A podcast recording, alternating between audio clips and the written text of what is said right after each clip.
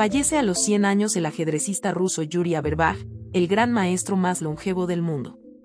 Cuadrado negro pequeño El ajedrecista ruso Yuri Averbach, el gran maestro más longevo del mundo, ha fallecido este sábado a los 100 años. La muerte del destacado teórico, escritor y periodista ha sido comunicada por la Federación Rusa de Ajedrez.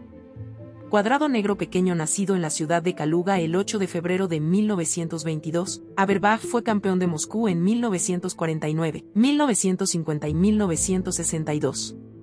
En 1952 fue proclamado Gran Maestro Internacional y en 1954 se convirtió en campeón de la URSS.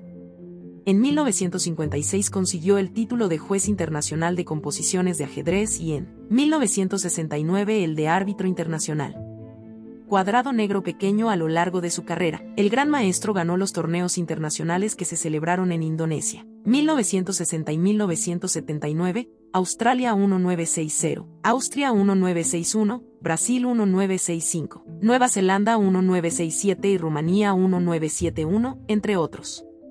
Averbach fue un importante periodista en el mundo del ajedrez y autor de varios libros. RT en español RT Última Hora RT a diario.